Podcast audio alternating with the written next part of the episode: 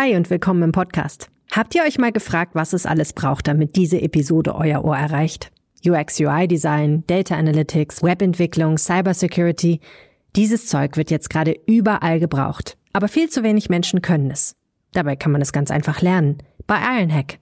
Die sitzen in Düsseldorf und Berlin, bieten aber auch alles online an. Im Bootcamp lernt ihr, was ihr für einen gut bezahlten neuen Job in der IT-Branche braucht. Und anschließend hilft euch Ironhack, genau diesen neuen Job zu finden. Mehr Infos ironhack.com. Und jetzt viel Spaß mit dem Podcast. Da sind wir wieder mit dem Fohlenfutter Podcast, einer neuen Ausgabe und in der beschäftigen wir uns mit einem, würde ich sagen, sehr seltsamen Fußballspiel mit zwei total unterschiedlichen Halbzeiten und einer Borussia, die eigentlich wie immer Janusköpfig war. Ja, und wir, das sind Yannick Sorgatz und Carsten Kellermann. Also du bist Carsten Kellermann, ich bin ja. Yannick Sorgatz. Aber wenn ihr diesen Podcast schon etwas länger hört, dann solltet ihr das wissen. Wir sind Borussia-Reporter bei der Rheinischen Post und ja, alles, was wir da machen, heißt eben Fohlenfutter, so wie dieser Podcast. Ja, ich bin zurück aus dem Urlaub. Die letzte Folge war die große Kader-Check-Kader-Planungsfolge. Ähm, die hatten wir voraufgezeichnet, deswegen habt ihr gar nicht gemerkt, dass ich mal eine Woche weg war. Sehr viel gutes Feedback bekommen, fandet ihr sehr interessant, war ja auch wirklich viel drin. 100 Minuten mit Mats Beckmann von Create Football. Ja, und jetzt kehren wir zurück in die Gegenwart, in die Bundesliga, reden über das 1 zu 1 gegen Mainz und seine verschiedenen Facetten und dann wie gewohnt voraus aufs nächste Spiel.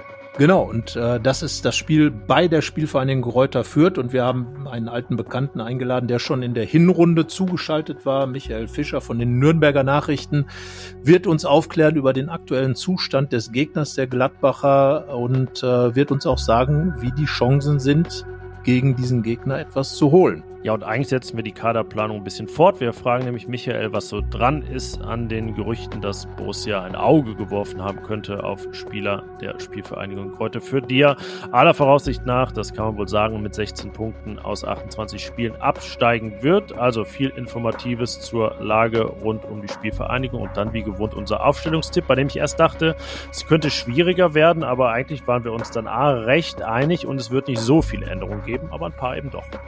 Ja, also zumindest darf man über ein paar Änderungen spekulieren. Es hängt ja auch ein bisschen davon ab, wie sich diese Woche gesundheitstechnisch in Gladbach entwickelt. Abgesehen mal davon, dass natürlich jederzeit auch ein paar neue Corona-Fälle auftreten können. Das ist ja neuer Alltag geworden in der Bundesliga und von daher ist es dann immer sehr spekulativ, was man dann so zu Anfang der Woche, es ist ja jetzt Montag, Nachmittag, ähm, dann so von sich gibt.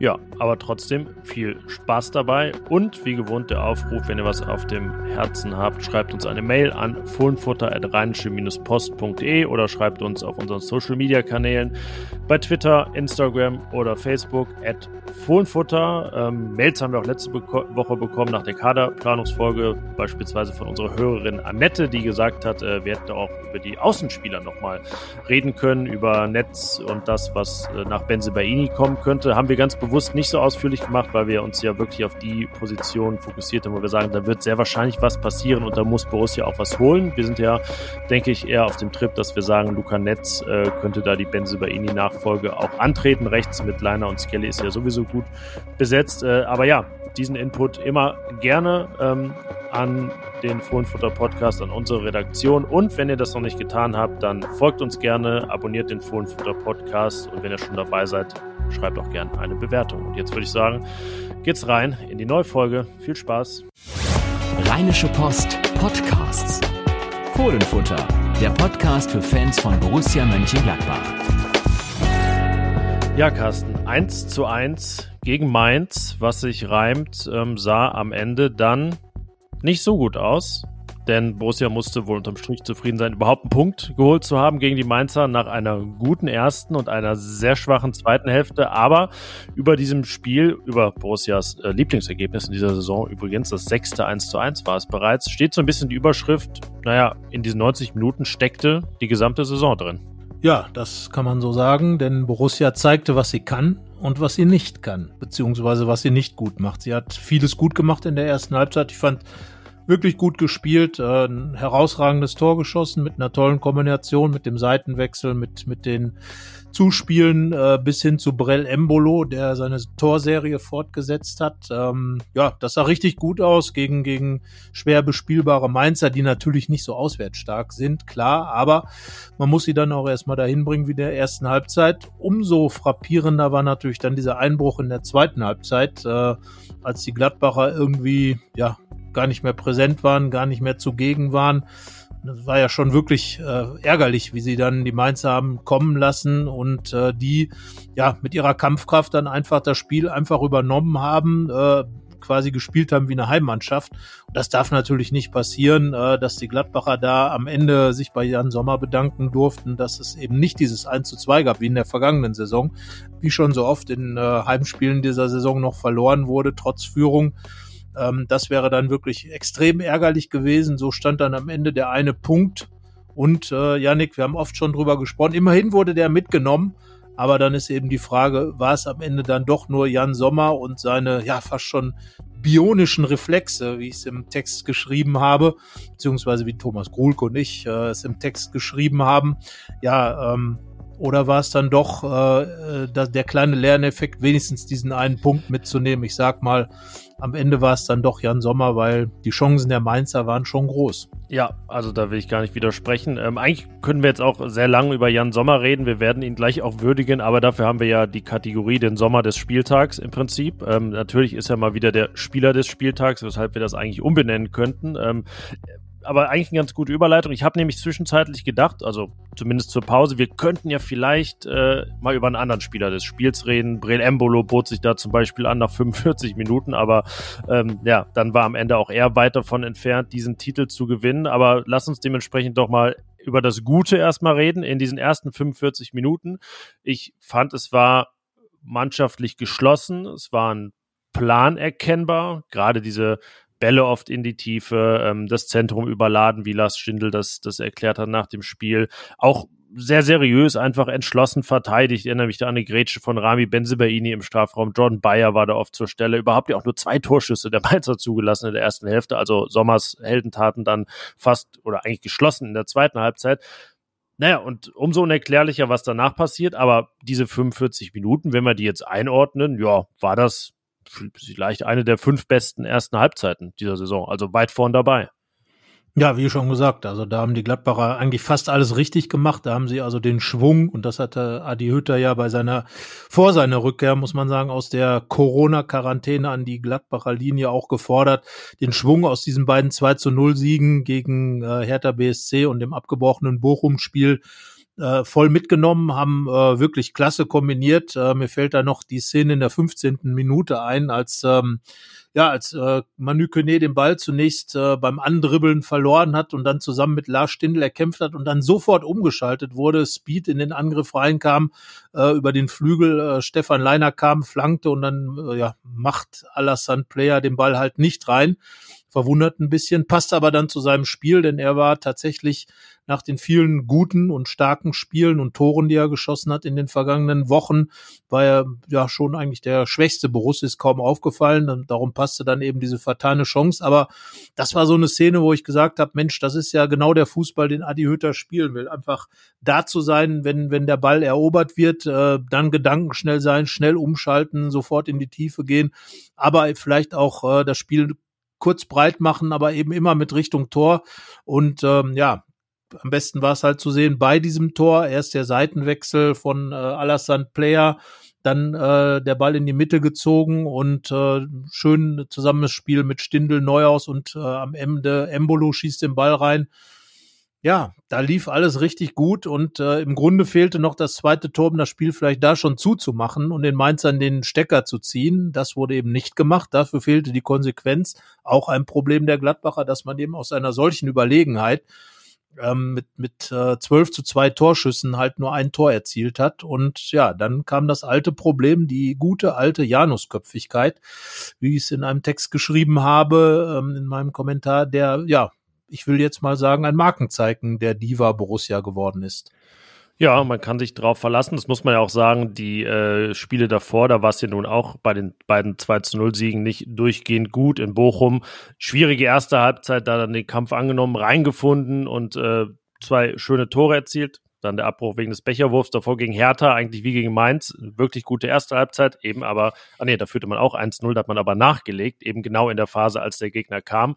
Das ist eben der, der große Unterschied. Ähm, und man hat den Kasten völlig dicht gehalten, damals auch schon ähm, großer Anteil Jan Sommers. Ähm, die Latte hat damals geholfen, ist dann auch wieder eine Sache von Glück und Spielglück, aber es bleibt eben der Fall, dass Borussia genau das auch immer benötigt, dass sie es nicht hinbekommt, wirklich aus eigenen Kräften und Mitteln über 90 Minuten das, das konstant zu spielen, so wie sie es in der ersten Halbzeit gespielt hat. Und das ist, finde ich, etwas, oder etwas, was ich mich immer frage, warum ihr das eben nicht gelingt. Liegt es daran, dass ähm, die Reaktionen auf äh, Umstellung des Gegners fehlen, dass vielleicht sogar auch an der Kondition liegt. Wir kennen die Tabellen der beiden Halbzeiten, wo Borussia einmal Europakandidat und einmal Abstiegskandidat ist. Ähm, ja, woran liegt es? Über Einstellungsprobleme haben wir oft gesprochen. Also dann gibt es ja die Einstellung durch den Trainer und die eigene Einstellung. Was würdest du sagen, ohne jetzt vielleicht direkt zu antworten, ist eine Mischung aus allem. Was ist der, der größte Faktor?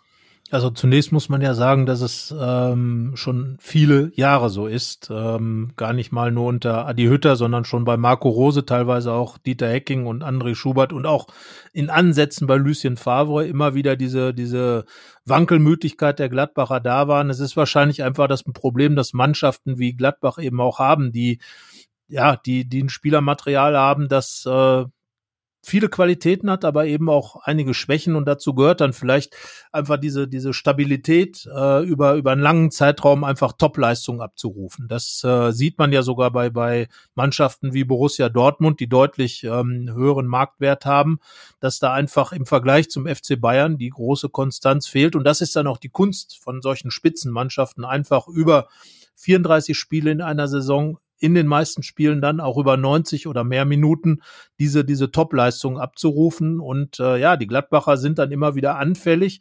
Und äh, das Frappierende, finde ich, ist einfach diese, diese extreme Unterschiedlichkeit äh, der Leistungen, dass man einmal so unglaublich schöne Tore schießt, wie das äh, jetzt gegen Mainz und äh, danach dann gar nicht mehr in der Lage ist, irgendwie einen Ball über drei Meter fünfzig zu spielen. Und das ist dann einfach äh, zu viel, dieser Wankelmütigkeit, dieser, dieser ja, dieser äh, fehlenden Konstanz und darum bringen sich die Borussen dann immer selber in, in Probleme, bauen dann über zwei, zweieinhalb Spiele etwas auf und treten es dann wirklich mit den Füßen äh, vor sich her, bis es dann wieder zusammenbricht. Das ist einfach ärgerlich. Ähm, ich glaube, das ist eine Mischung aus allem, dass, dass der Trainer das nicht in den Griff bekommt. Das hat Adi Hütter ja auch selbst zugegeben, dass er eben, er und sein Trainerteam es nicht geschafft hat, die Mannschaft mal über sechs, sieben, acht, neun Spiele konstant punkten zu lassen. Ähm, jetzt wurden mal sieben Punkte geholt, das darf man natürlich nicht vergessen, aber dieser dritte Sieg, Heimsieg gegen Mainz, wäre eigentlich Pflicht gewesen und damit hätte man natürlich der Saison nochmal ein ganz anderes Gesicht geben können. Ja, und ähm, es gab aber sicherlich schon Abfolgen von drei Spielen, in denen Borussia in Summe besser war, sogar, in denen man aber weniger gepunktet hat. Ähm, auch das ist ja in Form von mangelnder Konstanz und Wankelmütigkeit, dass man nicht immer die Punkte holt, die man sich auch verdient hat, sondern eben auf Glück angewiesen ist, weil man dann irgendwie underperformt zwischendurch und so. Ja, es ist einfach ein, eine wirkliche Achterbahn oder wie wir auch immer gern sagen, ein, ein Freizeitpark eigentlich, weil so viele verschiedene Fahrgeschäfte dabei seid. Also die, die Vielfältigkeit des Scheiterns in dieser Saison auch, und du hast es gerade richtig gesagt, es ist ja völlig in Ordnung, das predigen ja alle immer rauf und runter. Ich weiß, wenn man mit Christoph Kramer darüber redet, sagt es auch mal, also das kriegt auch keiner oder kaum einer hin, wirklich 90 Minuten ein Bundesligaspiel zu dominieren und seinen Stiefel durchzuziehen. Aber man muss eben dann in der Lage sein, wenn der Gegner umstellt, wenn es mal eine Phase gibt mit weniger Ballbesitz, da dann eben auch Lösungen zu finden. Und ich finde das etwas, was der Mannschaft äh, unter Adi Hütter in dieser Saison besonders angeht, äh, mit diesen Wechseln der Dynamik des Spiels klarzukommen. Ähm, das, das war ja gegen Mainz wirklich direkt nach der Pause sehr frappierend. Die wechseln, stellen um auf zwei Stürmer und äh, alles, was vorher war, ist dahin. Also das, äh, und das ist eben auch ein Punkt, wo man sich natürlich und wo sich viele Fans auch zu Recht fragen, welchen Faktor da der Trainer spielt. Warum Adi Hütter der Mannschaft da nicht eine Lösung an die Hand gibt, äh, ja, mit der sie eben genau diesen Einbruch verhindern kann. Also wie, wie groß siehst du da den Faktor Trainer in diesem Fall? Weil das ja, also das sogenannte In-Game-Coaching, das ist ja eben primär seine Aufgabe. Und es war ja auch so, dass Burkhardt jetzt nicht überraschend und nicht irgendwie in der 63. eingewechselt wurde, sondern eben zur zweiten Halbzeit und man sich sogar in der Kabine noch darauf hätte vorbereiten können. Ja, also normalerweise gibt es ja verschiedene Matchpläne, auch, auch für verschiedene Situationen. Und ich glaube einfach, dass insgesamt äh, da diese, diese Dinge, die Adi Hütter haben will, in der Mannschaft noch nicht so stark hinterlegt sind. Ob es nun an der Mannschaft liegt oder am Trainer, ist schwer zu sagen. Aber insgesamt hat man sich da, glaube ich, noch nicht so gut gefunden, wie es sein müsste, um dann wirklich ähm, akut auf solche Dinge reagieren zu können. Wie gesagt, das ist ein Problem, was die Gladbacher ja schon über Jahre haben. Es gab auch mal ein Derby gegen Köln, wo die Kölner äh, etwas auf der rechten Seite umgestellt haben und Gladbach total davon überfordert war. Ähm, und äh, da hat Adi Hütter, nochmal, er hat es ja schon gesagt, noch nicht so den richtigen Zugriff auf die Mannschaft gefunden weil dann einfach auch die Abläufe wahrscheinlich noch nicht so ähm, automatisiert sind, dass äh, jeder weiß, was er dann zu tun hat. Natürlich gibt es auch ein paar junge Spieler in der Mannschaft, die vielleicht noch nicht äh, so optimal auf äh, verschiedene Situationen reagieren können, die mit Stresssituationen vielleicht noch nicht so optimal umgehen können. Und ja, dann fehlen vielleicht dann auch die die Führungsspieler auf dem Platz, die dann vielleicht auch mal zum Trainer rausgehen und sagen, hey Trainer, siehst du nicht oder können wir da nicht oder machen wir da nicht, müssen wir da nicht reagieren, wenn dann eben in der, in der Situation Dinge passieren wie diese Riesenchance, die äh, Burkhardt ja schon nach drei Minuten hatte, als Jan Sommer da wirklich, ähm, ja, wie sagte, Adi Hütte außerirdisch reagiert hat und äh, spätestens da hätten eigentlich sowohl auf der Bank als auch bei der Mannschaft die Alarmglocken ähm, so laut läuten müssen, dass man im Prinzip das äh, noch in Düsseldorf gehört hätte. Aber ähm, ich glaube, da fehlen dann ganz einfach so ein bisschen die Mechanismen, sowohl auf der Bank als auch auf der auf dem Rasen zu reagieren. Und das muss sich also definitiv noch einspielen zwischen Mannschaft und Trainer, aber auch in der Mannschaft, dass eben die Mannschaft in der Lage ist, Probleme vielleicht auch mal auf dem Platz selber zu lösen. Aber Dieter ist ja nun seit neun Monaten Trainer und bei allen Problemen, die es gab, also wenig neue Spieler, ähm, zwischenzeitlich viele Ausfälle, jetzt ja auch wieder, wieder fünf, ähm, hat man nun ja keine Mehrfachbelastung, kann wirklich jede Menge trainieren. Findest du nicht, dass es trotzdem zu wenig dafür ist? Also trotz aller Umstände, dass da nicht einfach mehr Automatismen sein sollten? Also wie, wie lang, wie lang soll das dauern? Ja, ich meine, er hat ja, er hat ja darüber gesprochen und ich glaube, ganz falsch ist es auch nicht, dass eben viele Spieler immer wieder fehlen, Umstellungen da sind, wichtige Spieler wie Jonas Hofmann fehlen.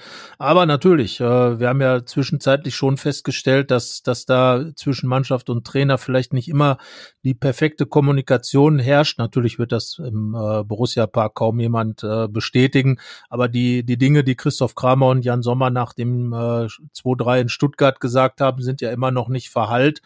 Und ähm, ich glaube ganz einfach, dass möglicherweise da ähm, in der in der neuen Saison äh, einfach durch ja, personelle äh, Veränderungen in der Mannschaft vielleicht auch die Kommunikationsstränge nochmal neu getaktet werden müssen. Roland Wirkus, der Manager, hat ja jetzt auch in einem Interview nochmal ganz klar darauf hingewiesen, dass eben Kommunikatoren auf dem Platz auch gesucht werden. Und äh, ja, da scheint wirklich, ähm, was die Kommunikation angeht zwischen Mannschaft und Trainer, aber auch zwischen den Spielern, da bleibe ich dabei, noch äh, wirklich einiges im Argen zu sein. Und äh, daran muss natürlich auch Adi Hütte arbeiten, das ist ganz klar.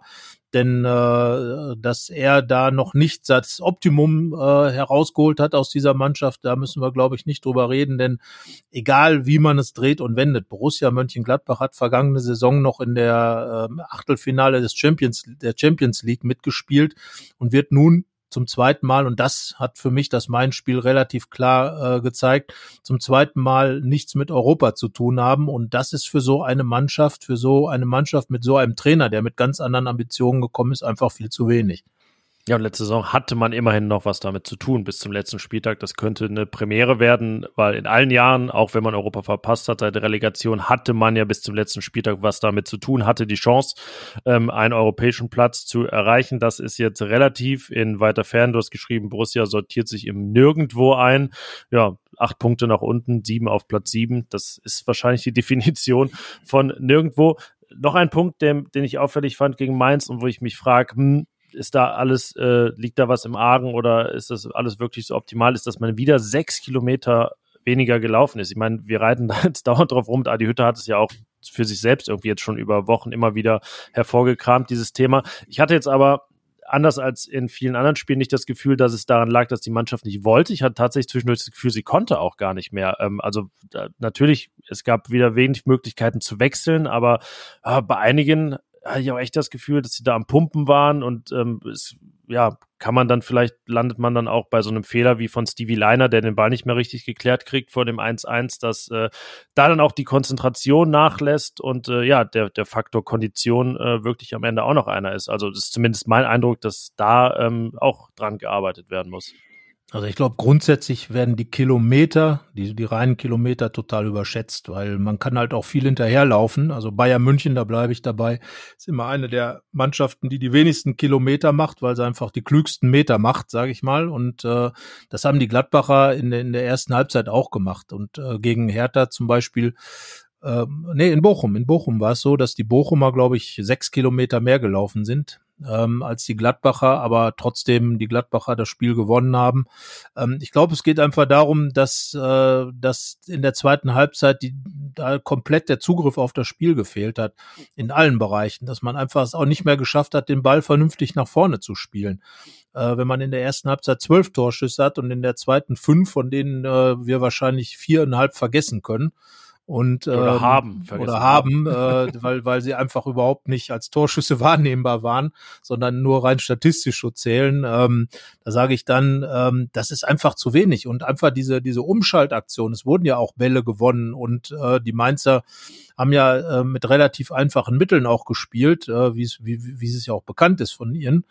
Ähm, da muss man einfach ganz anders spielerisch auch dagegen halten. Und es war ja nun auch gerade ein Lars Stindl wieder in der Mannschaft, um, um das Spielerische eben zu pflegen und auch ähm, die Mannschaft spielerisch zu befruchten, was in der ersten Halbzeit auch geklappt hat, mit Neuhaus, mit Stindl. Und ähm, davon war nichts mehr zu sehen. Und ich weiß nicht, ob das dann am Ende nur die gelaufenen Kilometer sind, sondern einfach auch die Ballaktionen, die entscheidend sind.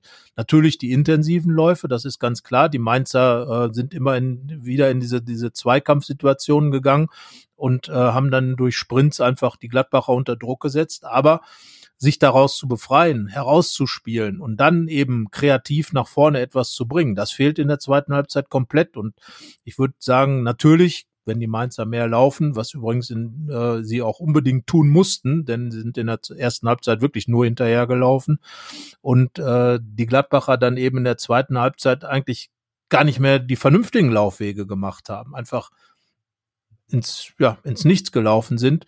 Das war das Problem in meinen Augen. Ähm, also nur die reinen Kilometer, ja, mag sein. Und ich glaube, wenn man dann hinterherläuft, so wie es die Gladbacher gemacht haben in der zweiten Halbzeit, dann wird man natürlich auch schneller müde.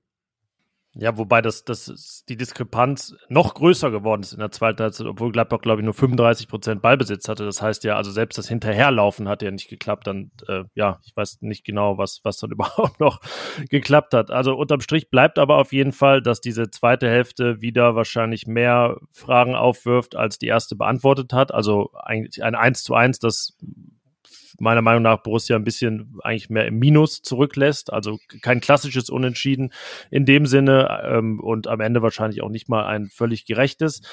Eine Sache noch, eine Personalie, die äh, auffällig war, dass Adi Hütter in der, ich weiß wann war es, in der 62. Minute, glaube ich, nicht Christoph Kramer brachte, als Lars Stindl nicht mehr konnte und dann Florian Neuhaus nach vorne zog, sondern sich für Conor Noss entschieden hat, der seinen, ich will es mal so sagen, ersten richtigen Bundesliga-Einsatz hatte. Ein paar Minuten oder zwei insgesamt nur gegen Fürth hatte er in der Hinrunde jetzt eine knappe halbe Stunde. Welchen Eindruck hast du von ihm? Ähm, ich kann ihm jetzt konkret nicht viel vorwerfen, was er falsch gemacht hätte. Er ist aber auch nicht so oft in Erscheinung getreten. Vielleicht war es sogar auch ein bisschen undankbar, in dieser Phase reinzukommen. Ja, ich sag mal so, wer ein Bundesligaspieler werden will, der, der müsste gerade in so einer Phase reinkommen und sich darüber freuen, weil dann kann er ja noch was bewegen. Ich erinnere mich da mal an den ersten Einsatz von Patrick Herrmann, äh, äh, der zusammen mit, äh, mit äh, seinem Kumpel Becker reinkam und gleich eine Flanke geschlagen hat, die der Kollege reingemacht äh, hat. Kann man auch so angehen. Damals äh, viel früher mal Marco Villa, der reinkam und gleich ein paar Tore schoss. Also ähm, für mich als junger Spieler wäre es eigentlich genau die Herausforderung. Aber ja, Conor Noss ist ja im Moment so ein bisschen der Darling der Gladbacher und die große Hoffnung oder eine der großen Hoffnungen für die neue Saison. Ähm, ich habe mich da auch in einem Text ein bisschen mit beschäftigt, äh, habe das dann genannt, Hütters heimlicher Umbruch. Denn tatsächlich ist es ja so, dass Adi Hütter äh, ähm, trotz wenig personellem Wandlung im Kader ähm, aus den jungen Leuten eine Menge rausgeholt hat. Äh, Manu Kone ähm, oder auch Joe Skelly oder Luca Netz und äh, Jordan Bayer sind im Prinzip Stammspieler, weil sie haben eigentlich genau die gleiche Spielzeit wie, wie Topspieler wie Stindel, Kramer, äh, Benzebaini. Ähm, von daher ähm, ist das so ein geheimer kleiner Umbruch und Konanos ist jetzt der nächste Schritt.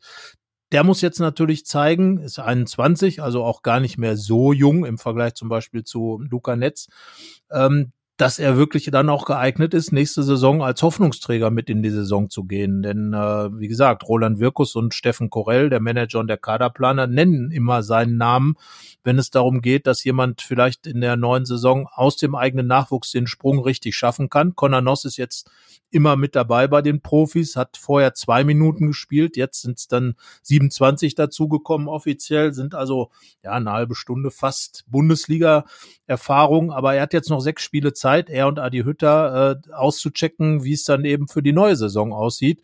Und da ist eben die Frage, äh, auch vielleicht mal an dich, Yannick. Äh, ja, wir haben noch einen Torben Müsel, wir haben noch einen Rocco Reitz und eben diesen Conor Noss.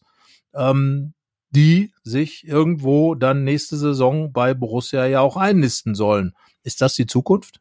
Es muss in gewisser Weise ja die Zukunft sein. Ähm, ich würde aber fast ein gezwungenermaßen hinzufügen, da ich glaube, dass alle drei in einer, also doch vor zwei, drei Jahren wahrscheinlich kaum eine Chance hätten oder keine Chance hätten. Und wenn wir ganz ehrlich sind, ein äh, Torben Müsel oder Conor Noss sind ja auch schon so lange dabei. Noss hat 2019 im Herbst unter Marco Rose erstmals auf der Bank gesessen und äh, hat dann ja zwei Jahre gebraucht, bis er sein Debüt bei den Profis feiern durfte. Ich erinnere mich an den äh, Start unter Adi Hütter gegen Viktoria Köln war es. Da hat er richtig auf den Deckel bekommen danach für diesen Einsatz und äh, eine Ansage bekommen, aber verstanden und äh, eine bessere Vorbereitung abgeliefert. Ähm, trotzdem, wie gesagt, nicht über, trotz der vielen Ausfälle, nicht über diese halbe Stunde bisher hinausgekommen.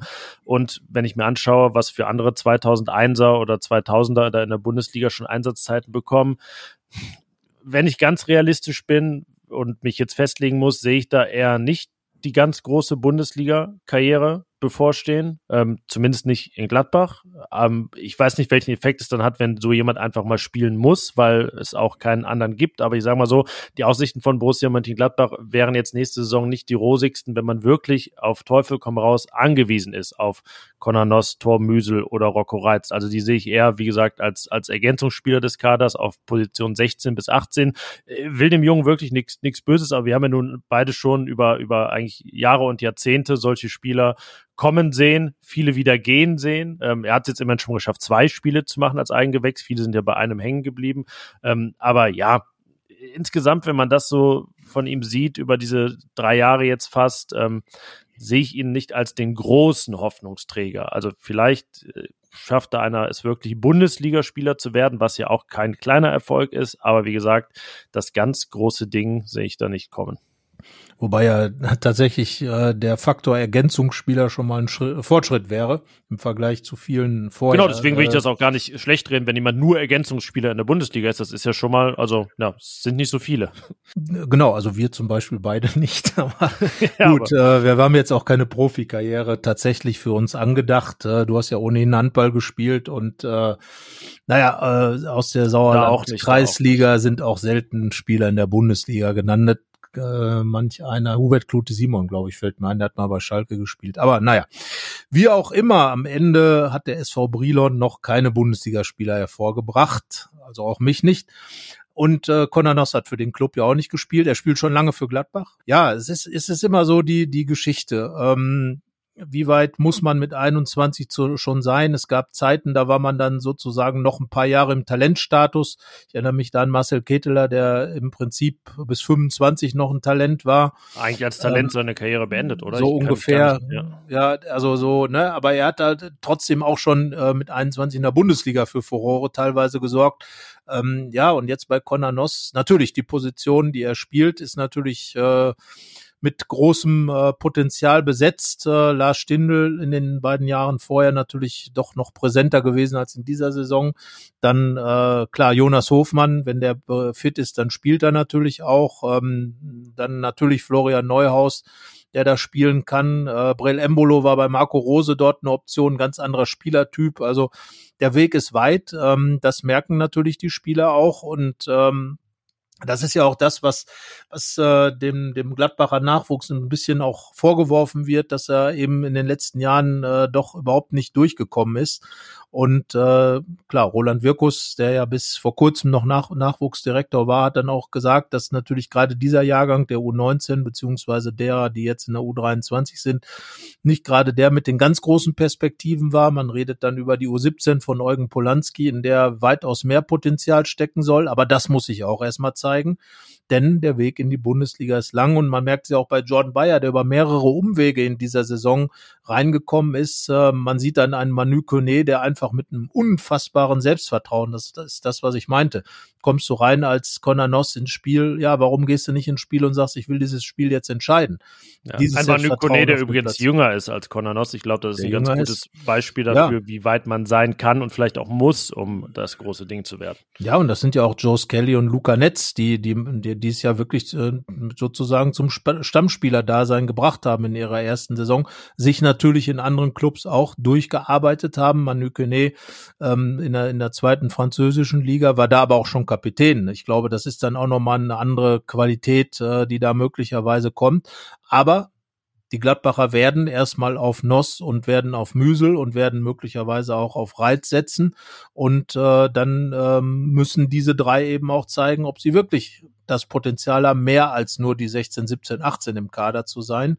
Ähm, nur mit denen sehe ich genauso, wird es dann sehr, sehr schwierig werden. Aber die Chance, und da sehe ich jetzt mal die letzten sechs Spiele, die ist jetzt zumindest noch da, sich mal anders zu präsentieren. Ja, und dann lass uns doch über den Mann reden, der 257 Bundesligaspiele schon hat und äh, bei dem Borussia hoffen sollte, dass er noch viele mehr macht. Der Spieler des Spiels. Ja, ich habe es gesagt, äh, wir haben darauf gehofft und gedacht, wir könnten vielleicht mal einen anderen Spieler des Spiels küren, aber ähm, ja, diesmal kamen wir wieder nicht drumherum. Gegen Bochum hatte noch eine 1 minus bekommen, da waren wir noch ganz streng mit ihm und fast, es war fast vorausschauend, weil er jetzt eine noch bessere Leistung gezeigt hat gegen Mainz und dementsprechend eine glatte 1 bekommen hat. Nicht zum ersten Mal in dieser Saison und nicht zum ersten Mal des Spiels des Spiels. Jan Sommer, was, was soll man noch dazu sagen? Tja, wie schreibt mir Winnie Schäfer öfter mal, Summertime, Summertime, Summertime mit Ausrufezeichen. Ja, ja also diese Saison ist der tatsächlich Summertime und äh, ja, was soll man sagen? Wir haben geschrieben, Sommer der Teufelskerl, ein bisschen in Anspielung auf ähm, ja die großen deutschen Torhüter äh, von aus früheren Zeiten und ja, was soll man dazu sagen? Also da muss man schon wirklich ähm, ein äh, Wahnsinnstyp sein, wenn man diese Bälle halten will. Und die Reflexe, die er hat, sind unfassbar. Und man kann wirklich nur hoffen, dass das eintritt, was Roland Wirkus sich auf die Fahnen geschrieben hat, dass Jan Sommer noch über eine ganze Zeit Torhüter bleibt. Wir werden uns mit dem Thema auch in dieser Woche noch textlich beschäftigen bei RP Online und in der Rheinischen Post. Ähm, was denn wäre, wenn Jan Sommer plötzlich doch gehen würde, weil das Problem, was Gladbach haben könnte, ist ja, dass er so gut hält, dass dann irgendwer sagt, boah, an dem Sommer kommen wir eigentlich nicht vorbei, den müssen wir auch haben, irgendein Top-Club. Ähm, aber erstmal hat er noch bis 2023 Vertrag. Ähm, ob er dann diesen verlängert oder nicht, das wird sich zeigen. Er ist natürlich, hat alle Karten in der Hand, aber in dieser Saison unfassbar, was, was Jan Sommer noch draufgelegt hat an Qualität. Es deutete sich ja so ein bisschen bei der Europameisterschaft an, wo er einer der besten Torhüter war und das hat er so eins zu eins in die Saison mitgenommen. Ja, und er ist jetzt 33 und wenn man weiß, was für ein Vollprofi Jan Sommer ist, kann man sich eigentlich nicht vorstellen, dass der mit 35, 36 wesentlich schwächer werden sollte. Also ähm, ja, er hat ja auch schon mal, wurde ja schon oft gefragt, ob er so eine Buffon-Karriere sich vorstellen könnte, mit 40 noch im Tor stehen. Ähm, ja, wir, glaube ich, können uns das vorstellen, dass das hinhaut bei Jan Sommer. Äh, vielleicht ein paar Zahlen zu seiner Leistung. Ist, äh, wir reden ja oft über Expected Goals. Da gibt es noch eine Untervariante, die nur die Schüsse berücksichtigt, die aufs Tor gingen, weil man dann ja weiß, okay, die waren auch wirklich, also da war nicht nur die Ausgangssituation, der Abschluss gefährlich, sondern auch er flog auch gefährlich aufs Tor. Da hat er äh, effektiv zwei Tore verhindert gegen Mainz. Also eigentlich hätte Borussia drei kassieren müssen. Das ist ein äh, herausragender Wert, sein bester in dieser Saison. Äh, er hat in der ganzen Bundesliga-Saison jetzt schon fünf Tore dementsprechend verhindert, ist auf Platz vier hinter Manuel Riemann vom VfL Bochum und äh, Stefan Ortega aus Bielefeld und Marc Flecken aus Freiburg. Also ja, Top-Werte. Ähm, er hat ja nie diese große Abwehrquote immer, also prozentual steht er nicht da gut da. Er kriegt aber auch verdammt viel aufs Tor, das muss man sagen. Ähm, hat so aber die meisten Paraden aller Bundesliga-Keeper pro Spiel. Und wenn wir jetzt mal ein bisschen mäkeln wollen, dann müssen wir sagen, dass seine langen Bälle gegen äh, Mainz echt nicht so gut waren. Da sind nur 26,1 Prozent angekommen. Fünf schlechtester Wert der Saison, nachdem er gegen Bochum den schlechtesten hatte mit 15,4. Kommt natürlich auch immer auf die Positionierung der Gegner an. Sind das dann auch, also spielt er prozentual einfach mehr Bälle zur Außenseite ähm, und deswegen ist die Gefahr größer, dass die ins Ausgehen. Aber ja, wenn man jetzt ein kleines Manko suchen will, könnte man es vielleicht da finden, aber das ändert nichts an der Eins, weil dann nehmen wir halt das Sternchen weg. Naja gut, äh, zumindest beim Kicker ist er ja noch nicht mal in der Elf des Spieltags angekommen. Entweder lag es am späten Spiel oder ja, äh, ja Riemann ist dort, der Bochumer. Der tatsächlich ähm, ein Tor vorbereitet hat mit seinen Ja, und, siehst äh, du, also entscheidend ist, ja. obwohl ich zuletzt mal wieder mit Uwe Kamps gesprochen habe, Gladbachs Leiter der Torwartausbildung, der dann sagte, am Ende kommt es auf, aufs Halten an und das, was Jan Sommer am Wochenende gemacht hat, war einfach klasse Torwartarbeit, das muss man mal sagen. Also er ist da, um, um äh, ja, wie sagte damals Casey Keller, der, der auch ein richtig guter Gladbach-Torwart war, äh, I'm a Shotstopper. Und das hat ja Jan Sommer gemacht. Also in einer wenigen Wimpernschlägen sogar mal zwei Bälle gehalten. Und ich glaube, ähm, am Ende darf man dann den einen oder anderen nicht ganz so toll angekommenen Pass äh, äh auch mal einfach fallen lassen und sagen, da muss man das Sternchen dran lassen, denn ähm, das Spiel wäre sicherlich verloren gegangen, wenn äh, Sommer nicht so unfassbar gehalten hätte in der, der zweiten Halbzeit. Und er macht das jetzt über Wochen. Das ist ja die Sache. Er hat auch gegen Hertha, gegen Bochum, gegen Wolfsburg in, in allen Spielen immer wieder diese klar diese Paraden drin, wo man sagen kann, den musst du nicht unbedingt halten. Das war ja immer das, was man ihm so ein bisschen vorgeworfen hat, dass er keine großen Bälle hält, dass er keine keine unhaltbaren hält. Das macht er jetzt äh, in dieser Saison wirklich reihenweise und äh, die plus fünf, die Gladbach dann an Gegentoren hätte, wenn man auf die Spiele schaut, wo sie dann vielleicht zustande gekommen wären, dann hätte das aber richtig bitter ausgehen können in dieser Saison. Von daher, Jan Sommer, völlig verdient, jetzt schon der Spieler der Saison.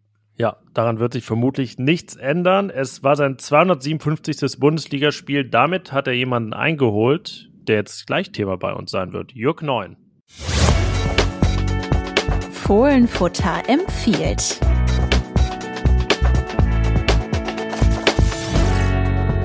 Ja, Carsten, Jörg, Jörg 9 hast du gesehen am Sonntag. Äh, was hat es damit so auf sich?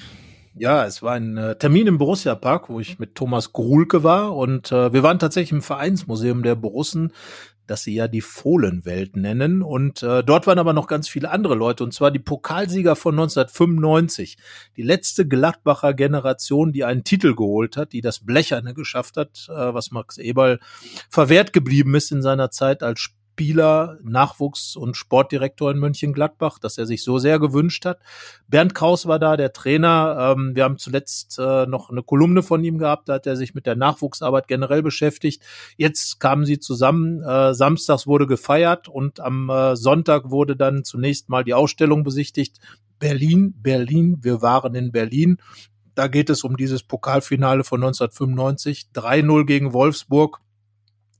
Da war Gladbach richtig gut drauf in diesen zwei Jahren. Äh, Stefan Effenberg war nicht da, Martin Dorlin war nicht da. Die beiden fehlten, ähm, aber der Rest, fast die gesamte Mannschaft. Und ja, da kann man sich schon vorstellen, was da alles erzählt wurde. Es wurde natürlich auch viel gefachsimpelt, auch über die 80er Jahre, in denen Gladbach auch mal fast Meister geworden wäre. Das vergisst man ja. Ein dritter Platz, punktgleich damals noch mit dem VfB Stuttgart.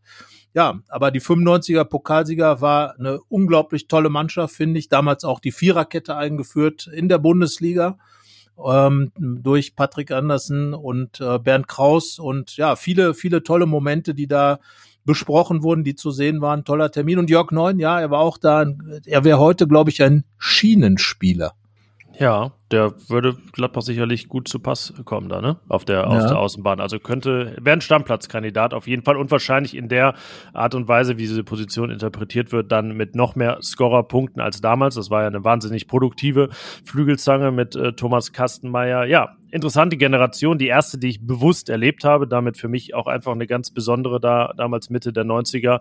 Und äh, ja, du und äh, Thomas Gulke, ihr habt das in einem Text gewürdigt, den ihr online findet, den ich in die Show Notes packe. Und dann gibt es auch noch ein Gespräch, das du geführt hast mit einem der Pokalhelden. Das gibt's am Dienstag. So viel sei verraten. Schaut auf RP Online. Und ähm, ja, dann würde ich sagen, machen wir den Deckel drauf auf Mainz, Pokalsiegern und so weiter und switchen über zum nächsten Block.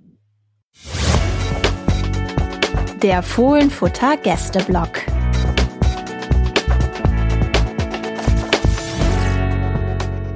Ja, im Gästeblock heute wieder eine Ausgabe von Was seitdem geschah. Wir haben nämlich den gleichen Gast wie in der Hinrunde, Michael Fischer von den Nürnberger Nachrichten, der auch einen Spielvereinigung Gräuter Fürth Podcast hat, nämlich den Fürther Flachpass. Und in dem Sinne erstmal willkommen zurück, Michael.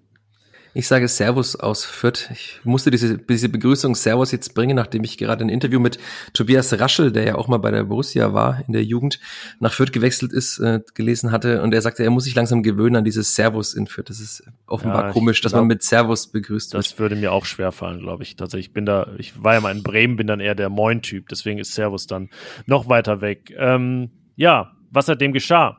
Also 16 Spiele ist es her, dass beide aufeinander getroffen sind, logischerweise, weil es immer so ist. Ähm, ich habe gerade mal auf die Tabelle seitdem geguckt, da hat die Spielvereinigung Grotter Fürth 15 Punkte geholt, Gladbach 16. Gladbach hat sogar ein Gegentor mehr kassiert und eine, Gegen äh, eine Niederlage mehr. Michael, ist es ein Duell auf Augenhöhe am Samstag? So weit würde ich jetzt nicht unbedingt gehen. Äh, das liegt auch wahrscheinlich auch eher an der Leistung der Borussia, dass sie da nicht so gut ist. Fürth hat jetzt zumindest mal einige Punkte geholt, auch mehr als die meisten Menschen dachten. Nach der Hinrunde wahrscheinlich auch die meisten Menschen in Gladbach dachten, nach diesem Hinspiel, in dem Fürth dann doch sehr schlecht war und eigentlich keine Chance hatte über 90 Minuten hinweg und da einfach da schon aussah wie der sichere Absteiger. Jetzt hat sich 16 Spieltage später weiß man, dass äh, Fürth der sichere Absteiger ist. Daran zweifelt inzwischen auch keiner mehr. So zwischenzeitlich gab es mal Momente, in denen in Fürth auch manche Menschen geträumt haben. Das wurde auch öffentlich kundgetan in der PK mal, aber inzwischen geht es nur noch darum, sich einigermaßen gut zu verabschieden und da ist für Fürth natürlich auch immer noch so dieses Heimspiele gewinnen. Man hat drei Heimsiege geholt in der Saison bislang, aber es fehlt noch einer vor quasi vollem Haus. Es wird nicht ganz voll werden, aber zumindest mal vor vollerem Haus. Ähm, bislang waren alle Heimsiege entweder bei Geisterspielen oder bei einem mit einer 50-prozentigen Auslastung, glaube ich. Naja, da kommt Gladbach ja gerade recht, weil traditionell und das schon über viele Jahre oder Jahrzehnte ist Gladbach ja ein Aufbaugegner für Mannschaften, die es gebrauchen können. Ähm, und Gladbach kommt jetzt ja auch mit einer zweiten Halbzeit, Janik, wir haben gerade ausführlich darüber gesprochen, die auch in einem Spiel gegen Fürth nicht unbedingt Mut macht. Äh, Fürth wird ja wahrscheinlich eher über die kämpferische Schiene kommen und äh, weiß sicherlich, wo man Gladbach kriegen kann, oder Michael? Ja, Fürth kämpft sehr viel in den letzten Wochen. Das, das Wort eklig sein oder dieser Begriff eklig sein wurde, glaube ich, gefühlt in jeder PK äh, gebracht vom Trainer Stefan Deitl. Ich könnte bald so ein Bingo machen an, an, an Aussagen, die da immer wieder kommen. Eklig sein, wenig Tiefe geben ist auch eine Sache, die da oft kommt. Also ist dann schon eine Abkehr von dem Fußball, den Fürth in der zweiten Liga gespielt hat und den man auch in der Bundesliga anfangs ja spielen wollte und auch teilweise gemacht hat und dadurch hat dann immer wieder böse bestraft wurde. Also es zwei Wochen nachdem wir in der vergangenen, äh, in der Hinrunde gesprochen hatten, hat Fürth in Leverkusen gespielt, hat auch versucht mitzuspielen, hat sogar den Ausgleich geschossen, den vermeintlichen, hat, der wurde aberkannt und dann hat man am Ende 7 zu 1 verloren in Leverkusen. Und dieses Spiel war auch so ein Wendepunkt in der Spielweise, in der Fürth spielt. Da können wir gleich nochmal ein bisschen ausführlicher drauf kommen und in, seitdem holt Fürth auch mehr Punkte. Genau, das wollte ich eben fragen. Bei allem, oder wie sehr Fürth wahrscheinlich jetzt schon abgestiegen ist, ist ja was passiert. Also es ist ja nicht nur reiner Zufall und irgendwie vorher hatte man Pech, jetzt nicht mehr. Ähm, was hat sich getan in dieser, sage ich mal, zweiten Hälfte der Saison seit diesem von dir besagten Spiel, seit eigentlich auch dem, dem Gladbach-Spiel, weil es ja in einer ähnlichen, zum ähnlichen Zeitpunkt war. Ähm, was ist wirklich besser geworden? Also Fürth hat ja in diesen drei Spielen, also Gladbach 0 zu 4, dann 3 zu 6 gegen Hoffenheim zu Hause und dann 1 zu 7 in Leverkusen 17 Gegentore kassiert. Da war es dann wahrscheinlich irgendwann auch dem letzten Optimisten klar, dass man irgendwas mal ändern muss an seiner Spielweise. Ich erinnere mich noch gut an das Spiel in Leverkusen. Da hat es nach dem Spiel mehr als eine Stunde gedauert, bis die PK losging. Ich glaube sogar eineinhalb. Mancher dachte schon, Stefan Leitl würde womöglich zurücktreten nach dieser Niederlagenserie. Und dann sagte er, sie hätten seelische Wunden lecken müssen. Ähm, was aber einige Spieler dann auch danach erzählt haben, haben sich auch in der Kabine unterhalten über die Art, wie sie Fußball spielen wollen. Und unter anderem, unter anderem ging es darum, eben zu sagen, vielleicht müssen wir doch mal ein bisschen defensiver spielen und nicht äh, mit allem Mann nach vorne und äh, immer wieder den gnadenlosen Offensivdrang ausleben. Und dann hat man eben danach, das Heimspiel war gegen Union Berlin, und hat sehr defensiv gespielt in einer Art 4-3-1-2, 4-3-2-1, also so die berühmte Tannenbaum, den auch Ancelotti damals bei Milan gespielt hat. Und das war dann eben in den Wochen danach die bevorzugte Formation. Die Spieler haben auch gesagt, es hat vor allem gut getan, eben einen zusätzlichen Mann vor der Abwehr zu haben, weil man hatte dann eben vier Innen, oder vier Verteidiger und davor drei Sechser, also hatte eigentlich immer sieben Mann hinter dem Ball und da kam man einfach niemand mehr durch. Also Union Berlin hat man gesehen, die haben ständig den Ball in der Mitte gehabt und haben gesehen, oder geht nichts, haben nach außen gespielt und haben von außen dann reingeflankt und die Flanken waren, gingen ins Nichts oder wurden von der, für der Innenverteidigung geklärt. Und so hat man dann tatsächlich durch eigentlich in einem Spiel, in dem man nichts gemacht hat, außer sehr gut zu verteidigen, nach einer Ecke ein Tor gemacht und hat tatsächlich den ersten Heimsieg geholt, der ja auch der erste Saisonsieg war. Und in der Woche darauf hat man dann gegen Augsburg ähnlich gespielt, hat leider kein Tor gemacht aus vierter Sicht, aber hat auch wieder kein Gegentor kassiert und hat dann eben den fünften Punkt geholt und ging dann mit fünf Punkten in die Winterpause. Es war natürlich jetzt kein sonderlich schönes Ergebnis, nach 17 Spieltagen fünf Punkte zu haben, aber wenn man so die zwischenzeitliche Phase erlebt hat, auch wenn man gelesen hat, wie in, in so mal, überregionalen Medien überführt geschrieben wurde, so knacken sie jetzt jeden Negativrekord, den man nur knacken kann. Da habe ich dann auch viel mit Rashida Susi, dem vierter Geschäftsführer, der ja auch sehr meinungsstark ist, drüber gesprochen und er hat dann gesagt, sie waren jetzt in dieser Phase, in der sie schlecht waren nicht die allerschlechtesten und sie sind auch nicht in Phasen, in denen sie gut sind, die allerbesten. Also er wirbt halt dafür, das ein bisschen realistisch zu betrachten. Es gab viele Probleme, die hatten wir in der Hinrunde auch besprochen schon. Viel Verletzungspech, Corona-Ausfälle, eine neue Mannschaft mit vier Spielern, die sind. Mittlerweile sieht man ja, dass zwei dieser Spieler A-Nationalspieler sind mit David Raum und Anton Stach. Also wenn man jetzt mal überlegt, die würden beide noch bei Fürth spielen, wäre das Spiel wahrscheinlich auch ein anderes. Aber so die Wochen danach, also um den Jahreswechsel herum, hat man eben viel, viel mit dieser Tannenbaumformation gespielt und hat dadurch dann eben auch einige Siege eingefahren. Und inzwischen hat man aber wieder geswitcht, wenn ich einen kleinen Spoiler an der Stelle setzen darf. Naja, da werden die Gladbacher sicherlich ansetzen, eben versuchen, diese, diese Tiefe ins Spiel reinzubekommen. Das, das hat ja jetzt gegen Mainz in der ersten Halbzeit gut geklappt. Und äh, trotz allem, auch wenn, wenn die Fürther wirklich sich ja, man muss ja schon sagen, ein bisschen stabilisiert haben, fährt Gladbach natürlich als Favorit dahin. Das kann man jetzt der Hütter Mannschaft überhaupt nicht absprechen. Und äh, das muss ja auch so sein, denn das ist nach wie vor so, dass die Gladbacher ja ambitioniert in diese Saison gegangen sind, die dann völlig anders gelaufen ist, als sie gehofft haben. Aber in Fürth muss man dann schon gewinnen als Gladbach. Das tut mir jetzt wirklich leid, das so sagen zu müssen. Das ist ja, also ich höre diese Aussage in jeder Woche, genauso wie ich in jeder Woche höre, ach, mein Verein oder unser Verein, den wir betreuen, sei der Aufbaugegner für Fürth. Es waren noch nicht viele Gegner, die Aufbaugegner für Fürth, auch wenn sie sich klar verbessert haben. Aber immerhin 16 Punkte, jetzt so viele wie der FC Schalke letzte Saison. Das hat man schon mal überboten. Und ähm, ich weiß, wie viel waren es im ersten Bundesliga-Jahr? 23, 21? 21 waren es damals. Das ist doch so ein Zwischenziel wahrscheinlich, was man auch noch hätte gern, oder? Natürlich ist das ein Ziel. Also in der Winterpause wurde eben darüber gesprochen, man, man wolle sich anders präsentieren als noch in der Hinrunde. Und dieses Ziel hat man ja auf jeden Fall erreicht. Also man war in den meisten Spielen ein ernstzunehmender Gegner. Man hat es vielen Gegnern schwer gemacht. Man ist ja unter anderem auch beim FC Bayern in Führung gegangen, hat zur Pause bei den Bayern geführt. Dann ein bisschen unglücklich, dann am Ende 4 zu 1 verloren. Aber trotzdem, selbst gegen die Bayern konnte man mit dieser Formation gut mitspielen.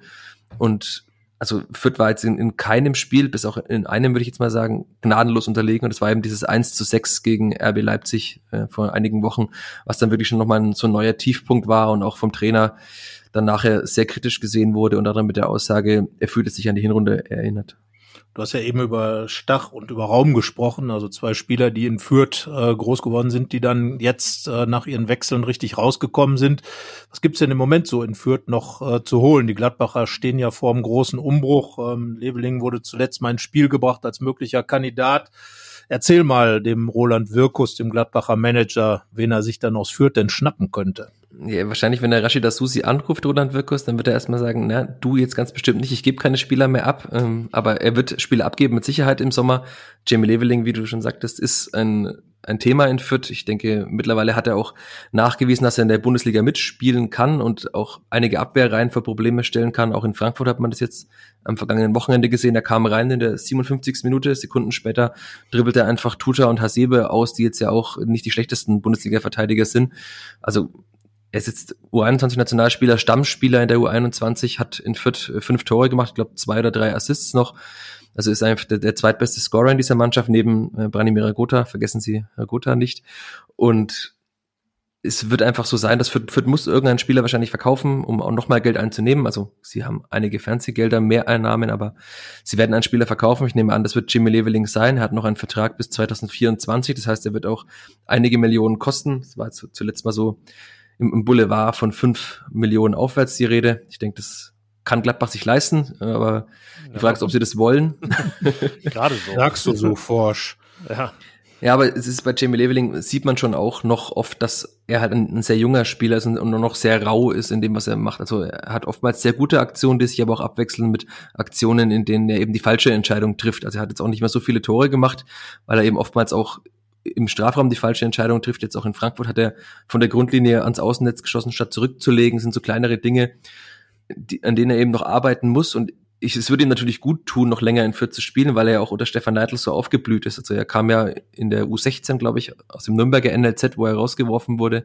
Nach Fürth hat es dann da eben über die Jugend und U19 in den Bundesliga- oder Zweitligakader geschafft. Stefan Neidl ist ein riesen Fan von ihm, aber man sieht auch, wenn man das Training beobachtet, dass er auch noch viel mit ihm arbeitet. Also da hört man oftmals irgendwie, Jamie, also dieses, diesen Schrei immer wieder, wenn er ihm irgendwas nicht passt. Und, aber man merkt eben auch, dass Leitl sehr viel mit ihm arbeitet und er sagt auch, er macht das halt, weil er ist, weil er merkt, dass dieser Spieler eben noch so viel mehr kann. Also das auf jeden Fall der, der Spieler, auf den man für am meisten blicken sollte. Wer sonst noch sehr gut ist und auch schon mit der Bundesliga in Verbindung gebracht wird, auch in der nächsten Saison, wofür der wahrscheinlich nicht mehr spielen wird, ist Max Christiansen als Sechser. Also er führt die Rangliste der Spieler mit den abgefangenen Bällen, führt er mit weitem Abstand an.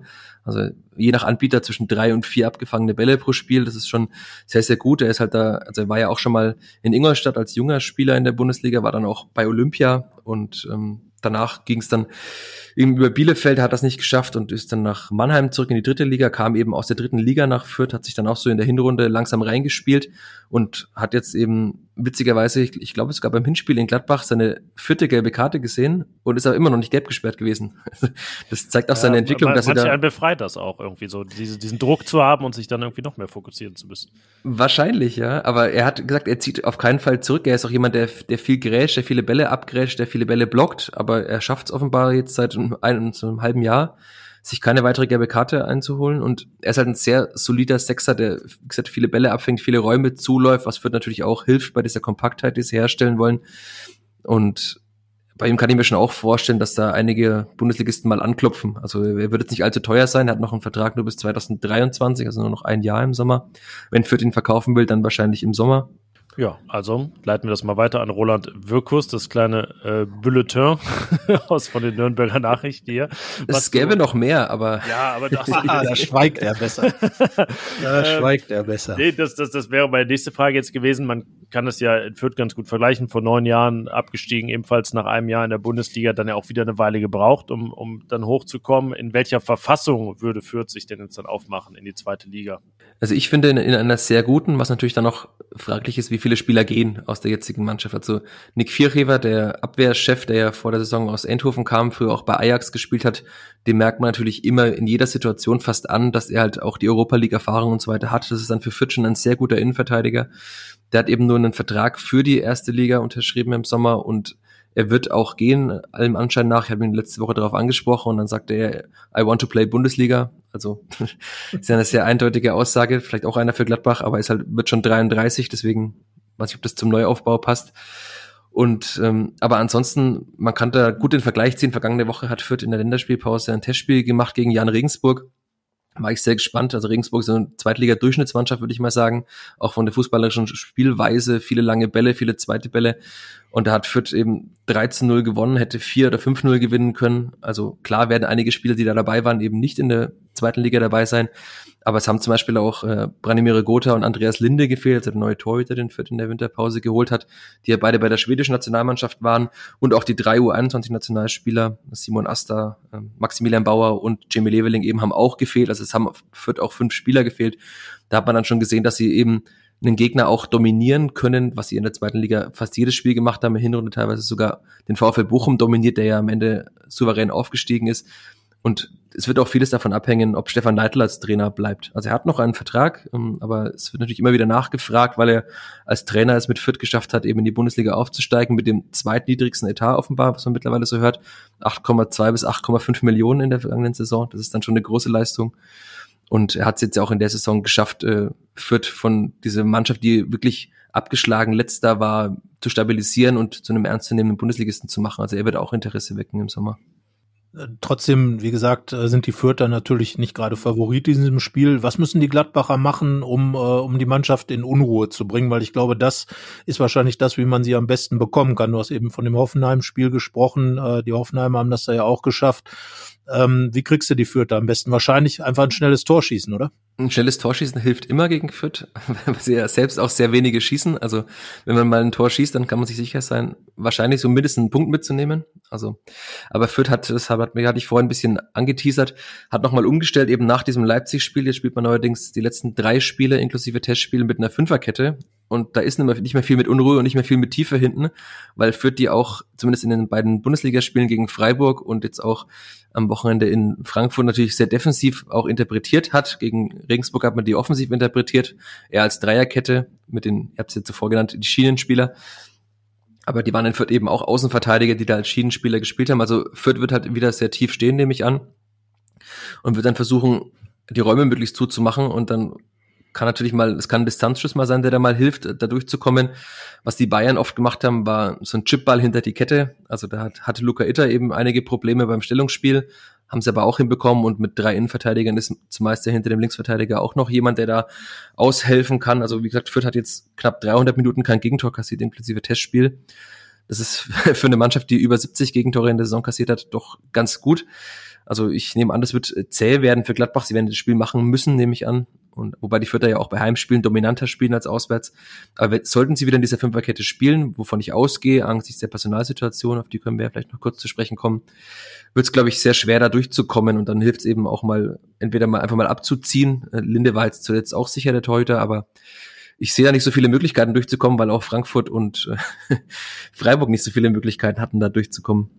Es ist ja das Duell der beiden Mannschaften, die die meisten Schüsse aufs Tor zulassen. Deswegen, äh, aber jetzt dann auch beide quasi ihren Saisonrekord aufgestellt, was Gegentorlosigkeit angeht. Gladbach 250 Minuten jetzt mal bis zum Gegentor in Mainz. Das ist auch schon Bestmarke diese Saison. Ähm, ja, das Personal ist die Frage. Genau, was kann man da erwarten? Es äh, gab ja einen äh, unschönen Vorfall in Frankfurt. Marco Meyerhöfer hat sich äh, schwer verletzt am Knöchel, ähm, wird ausfallen. Wie sieht's ansonsten aus? Und wie sieht's bei ihm überhaupt aus? Äh, weiß man da was genaueres inzwischen? Wie, wie schlimm die Verletzung ist?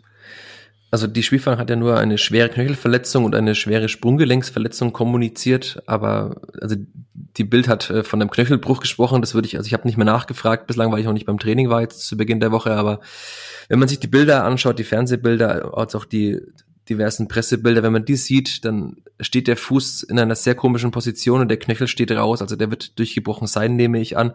Und dann kann man eigentlich ja nur hoffen, dass Marco Mayhofer überhaupt irgendwann wieder Fußball spielen kann, weil das kann ja sehr, sehr langwierig sein, bis da alles zusammenwächst. Angeblich sei im, im Gelenk auch ziemlich viel andere Dinge, noch kleinere Szenen, Bänder, alles mögliche kaputt. Also da kann man nur hoffen, dass er so schnell wie möglich wieder laufen kann und dann soll er halt mit aller Zeit, mit aller Zeit der Welt sich wieder reinfinden. Er hat in Fürth noch einen langen Vertrag, also das ist für ihn jetzt kein Problem. Rashid Asusi, der Geschäftsführer, sagte, man werde ihn unterstützen bei allem, was, was geht. Er hat, glaube ich, bis 2025 unterschrieben, aber den, jetzt gegen Gladbach wird auf jeden Fall Simon Asta rechts hinten spielen, der ja auch U20-Kapitän war und jetzt mit der U21 zum ersten Mal unterwegs war. Aber ist natürlich äh, kein 1 zu 1 Ersatz für Marco Mayhöfer, der 26 von 28 Spielen über 90 Minuten gemacht hat, ist der Dauerbrenner mit den meisten Minuten in Fürth. Hatte anfangs einige Probleme, aber inzwischen ein solider Rechtsverteidiger und das ist natürlich schwierig. Ansonsten hat sich auch Paul Seguin, der in der Zweitligasaison der Mittelfeldchef war und jetzt sich nach der Saison zu Union Berlin verabschieden wird, hat sich Muskelfaserriss zugezogen, er fällt auch aus. Jeremy Duziak, der inzwischen eigentlich Stammspieler war auf der 10 und da auch gute Aktionen hatte, unter anderem auch ein Tor gemacht beim Heimsieg gegen Mainz. Der hat äh, seit vier Wochen äh, Probleme an der Achillessehne, Achillessehnenreizung. Ist vergangene Woche nur laut Trainer 20 Minuten gejoggt in einer Woche. Das heißt, er wird auch nicht spielen können. Und Sebastian Griesbeck als Innenverteidiger, also der ist ja eigentlich Sechser, hat auch in der Hinrunde noch Sechser gespielt, aber mittlerweile ist er Innenverteidiger, sehr solider Innenverteidiger. Dieses Duo mit Vierheber und Griesbeck war auch einer der Gründe für die Stabilisierung der Vierter. Auch in der Dreierkette hatte jetzt zumindest einen Spiel, das er gemacht hat, sehr gut gespielt. Der wird wahrscheinlich auch ausfallen. Also es wird sich die Woche über noch weisen, ob er spielen kann. Er hat eine schwere Erkältung, hieß es. Und da ist natürlich auch äh, Vorsicht geboten, auch mit dem Herzen. Da sollte man nichts überstürzen. Und deswegen kann ich mir gut vorstellen, das wird eben wieder fast in der gleichen Aufstellung wie jetzt zuletzt in Frankfurt auftritt mit einer Fünferkette, weil man dann Gianluca Itter eben in die Dreierkette zurückziehen kann nach innen als linker Innenverteidiger, der eigentlich linker Verteidiger ist.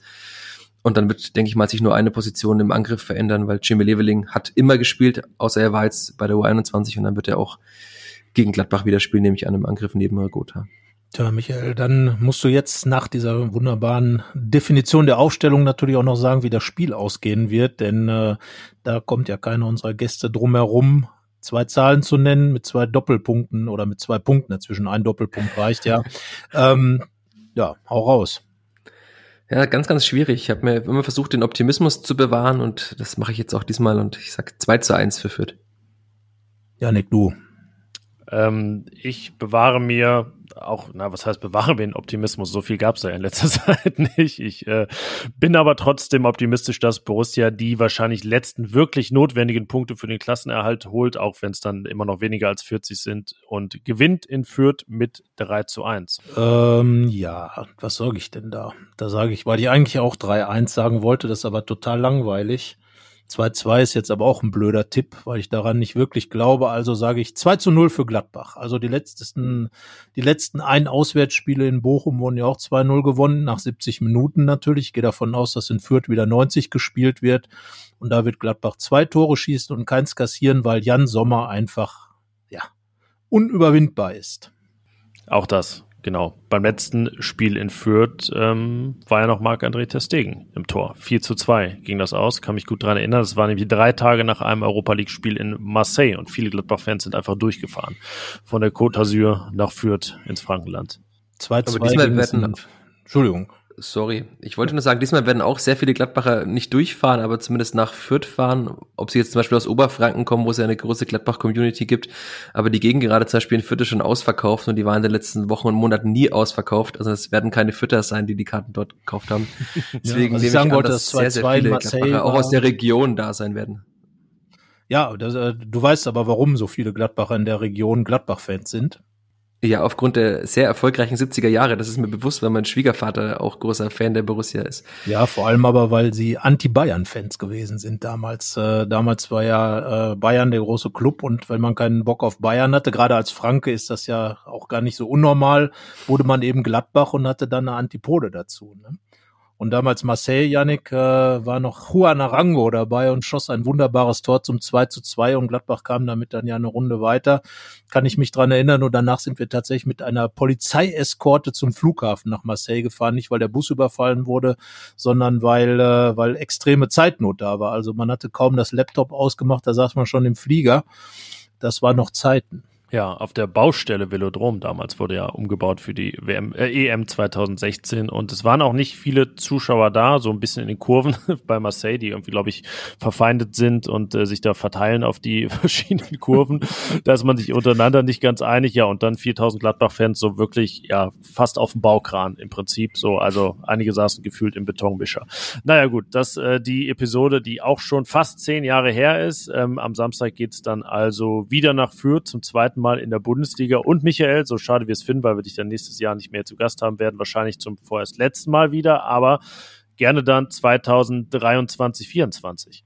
Hätte kaum jemand in Fürth wahrscheinlich was dagegen. Ich auch nicht.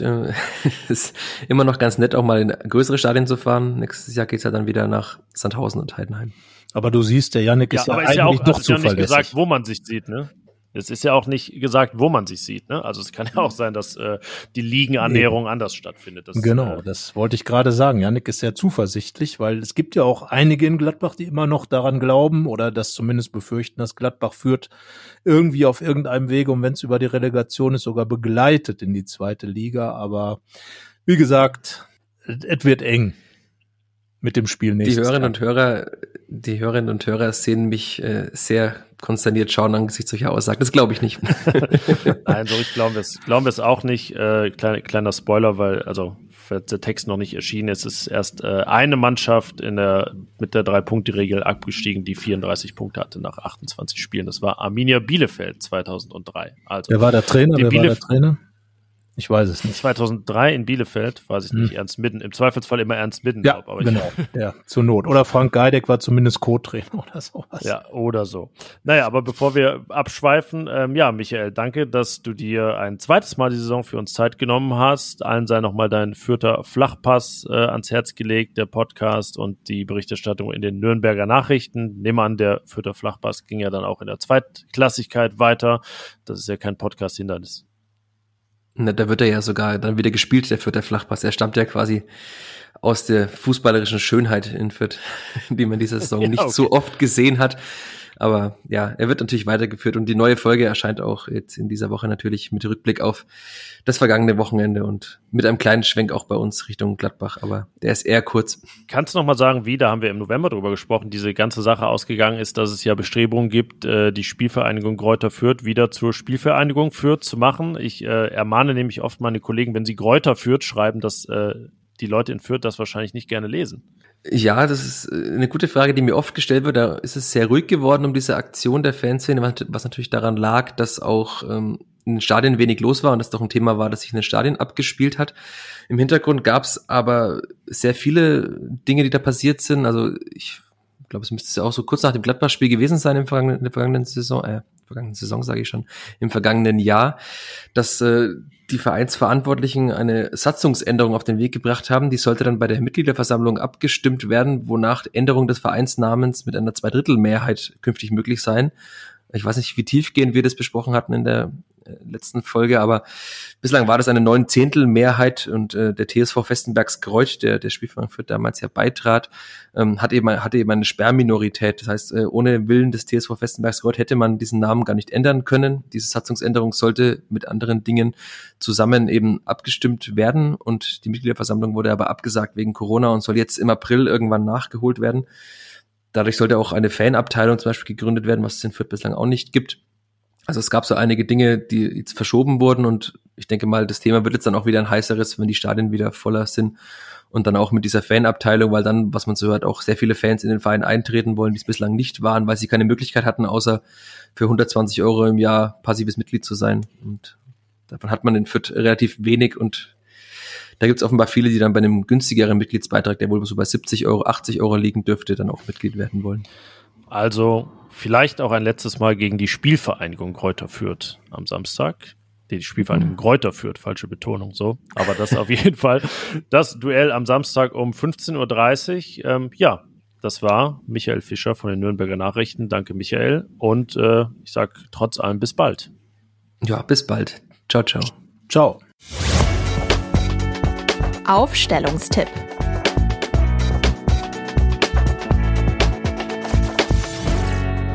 Ja, da hat uns Michael ja sehr ausführlich den Zustand der Spielvereinigung Geräuter führt äh, genannt. Und äh, ja, also das wird schon, glaube ich, kein leichtes Spiel für die Gladbacher, gerade wenn die Fürther so tief im äh, Defensivbereich stehen.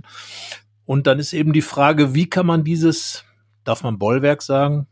Ja, darf wahrscheinlich. Ja. Ist, glaube ich, ja. nicht, ist nicht negativ besetzt. Tollhaus darf man nicht sagen. Nee, das, äh, ja, bleiben wir bei diesem Bollwerk, bei dem Fürther Bollwerk, wenn die da mit ihrer Fünferkette stehen und die Gladbacher ja da irgendwie durchkommen müssen, ähm, ja, müssen wir uns ein paar Gedanken machen. Das haben wir getan mit der Aufstellung und äh, wir sind uns einig, ich glaube, das kam eben auch schon raus, dass im Tor sicherlich kein Wechsel stattfinden wird. Das wäre, glaube ich, die größte Sensation der Bundesliga-Saison, wenn äh, plötzlich nicht mehr Jan Sommer im Gladbacher Tor stehen würde, sofern er sich nicht verletzt natürlich.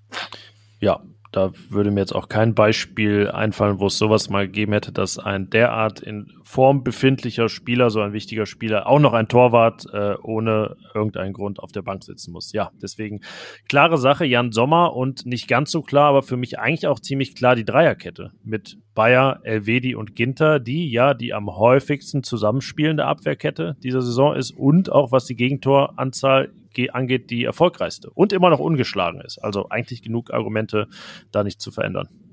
Ja, glaube ich auch. Also gerade eine eingespielte äh, Kette und und gerade äh, hat ja auch die Saison gezeigt äh, durch die ganzen Wechsel hinten, dass es eigentlich ganz gut ist, wenn man mal die Möglichkeit hat, äh, da ein bisschen Konstanz reinzubringen. Also äh, würde ich auch sagen, lassen Sie das mal, Herr Hütter, wie es gewesen ist und äh, das sollte dann in Fürth auch äh, reichen, um da äh, am Ende erfolgreich zu sein. Ob es dann eine Null wieder wird, ich sag einfach mal, das klappt ähm, mit dieser Kette auch und ja dann eben Bayer und LWD und Ginter, beziehungsweise Ginter, LWD Bayer. Ja, oder ja, tatsächlich so. Von, von rechts nach links, wie es ja auch immer angegeben wird, wenn man die Aufstellung mit Bindestrichen angibt. Ich habe es so gelernt, ich weiß aber ehrlich gesagt gar nicht warum. Ja, man guckt, glaube ich, von vorne drauf sozusagen, also von Sicht der Stürmer sozusagen, ähm, also von Sicht des Gegners.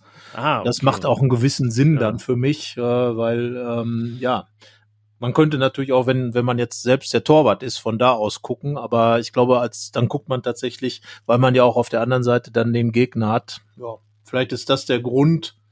Vom Lesen her müsste es andersherum sein, aber. Ja, ja, oder ein bisschen einfach, damit man sich konzentriert und wirklich die einsickern lässt, die, die Aufstellung, weil man sie sehr genau lesen muss. Ähm, naja, jedenfalls ist es so und dann äh, dementsprechend würde ich jetzt äh, in, der, in der Mittelkette des äh, Feldes äh, sagen, Leiner, Kone, Neuhaus, Benzebaini, aber natürlich Leiner rechts, Benzebaini links. Ich dachte eigentlich, die Aufstellung wäre ein bisschen schwieriger, weil viele zurückkommen könnten oder auch nicht, man weiß es nicht. Ähm, und es ja nun ein Spiel war, das jetzt äh, nicht die Devise Never Change a Winning Team zulässt, trotzdem aber bei mir jetzt in dem Bereich auch keine Änderung. Ja, ich würde jetzt mal vorschlagen, das hängt natürlich ein bisschen davon ab, was dann auch personell möglich ist, aber ich würde jetzt mal auf Luca Netz setzen auf der Seite, weil mir das eigentlich zuletzt immer ganz gut gefallen hat, wie er da auf der Seite gespielt hat und Benze Baini doch immer so, ja, Benze Baini. komische, ja, weil er Benze Baini ist ja. und komische Aussetzer drin hat und äh, gerade gegen Fürth vielleicht dann auch einer, der, der dann noch ein bisschen offensiver ausgerichtet ist, wie Luca Netz über den Flügel ein bisschen was machen könnte. Und die Standards, die Und die Standards, ganz genau. Äh, ja. Da äh, die Fürther halt äh, in vielen Bereichen anfällig sind, sollte man alle Bereiche auch ausnutzen. Und dann sage ich, in dem Fall, ich spreche mich ja oft für die etwas konservativere Variante aus mit Benzebaini, ähm, und würde Luca Netz sehen. Da würde ich fast sogar eher sagen, wenn Benzebaini auf jeden Fall spielen soll, pack ihn wieder in die Dreierkette und äh, lass dafür den Bayer weg. Aber da haben wir ja drüber gesprochen. Also diesmal Benzebaini mal mit einer Denkpause und Netz rein. Ja, und vielleicht wissen andere Leute ja auch schon mehr als wir, wie die Zukunft aussieht. Deswegen, ähm, ja, kann man ja auch immer ein bisschen zukunftsorientiert denken und da dürfte Luca Netz jedes Spiel, das er macht, nicht schaden, wenn er denn fit ist. Das ist ja auch ein bisschen auch sein Problem, dass er da selten am Stück mal wirklich, also innerhalb eines Spiels ja schon, seine Krämpfe sind ja, ich will nicht sagen mittlerweile schon legendär, aber ähm, ja, die haben ihn häufiger schon außer Gefecht gesetzt. Jetzt ist es eine Bauchmuskelzerrung, wegen der auch die U21 verpasst hat. Aber ja, wenn er fit ist, sich fit fühlt und einsatzbereit ist, ähm, werde ich dir da nicht widersprechen. Zumal dann ja auch Benze Baini, der ja auch wie Netz äh, irgendwie auch nur gefühlt jedes dritte Spiel äh, mal wieder aussetzt, dann auch bereit wäre fürs Derby. Das darf man dann ja auch nicht vergessen. Das stimmt. Wobei Benze Baini ja eigentlich seit er im Herbst war ja dieses Hickhack auch mit Nationalmannschaft. Seitdem ist er sehr konstant fit. Hat er sogar den Afrika Cup da unbeschadet überstanden, danach direkt wieder gespielt. Ähm, ja, Deswegen das immerhin mal etwas konstanter, wenn dann schon nicht die Leistung, dann immerhin die Gesundheit ist ja auch was. Ja, aber äh, ansonsten ja. bleibe ich dabei, so wie du es gesagt hast, auch Stefan Leiner. Ich fand ihn gut, äh, ich fand ihn gut gegen Mainz. Er hat viele Akzente gesetzt, äh, hat ja auch diese, diesen der Hereingabe auf Player, die wirklich passte. Da lag es dann eher am Abschluss, äh, dass das kein Tor geworden ist. Ja, und Kone und Neuhaus haben sich einfach gut eingespielt und Christoph Kramer hat auch bei seiner Einwechslung gegen Mainz nicht wirklich nachhaltig darum gebettelt, äh, unbedingt wieder in die Startelf zu kommen. Da fehlt mir dann ganz einfach die, die Organisation, äh, Organisation, wenn er auf dem Platz ist, äh, dass er wirklich diese Ruhe ins Spiel bringt, die sich wahrscheinlich auch Adi Hütter von ihm erhofft hat gegen Mainz. Darum würde ich dann sagen, äh, dann lieber den wilden Kone und den Neuhaus, der dann so ein bisschen den seriös, seriöseren Part spielen muss. Aber die beiden haben es ganz gut gemacht immer.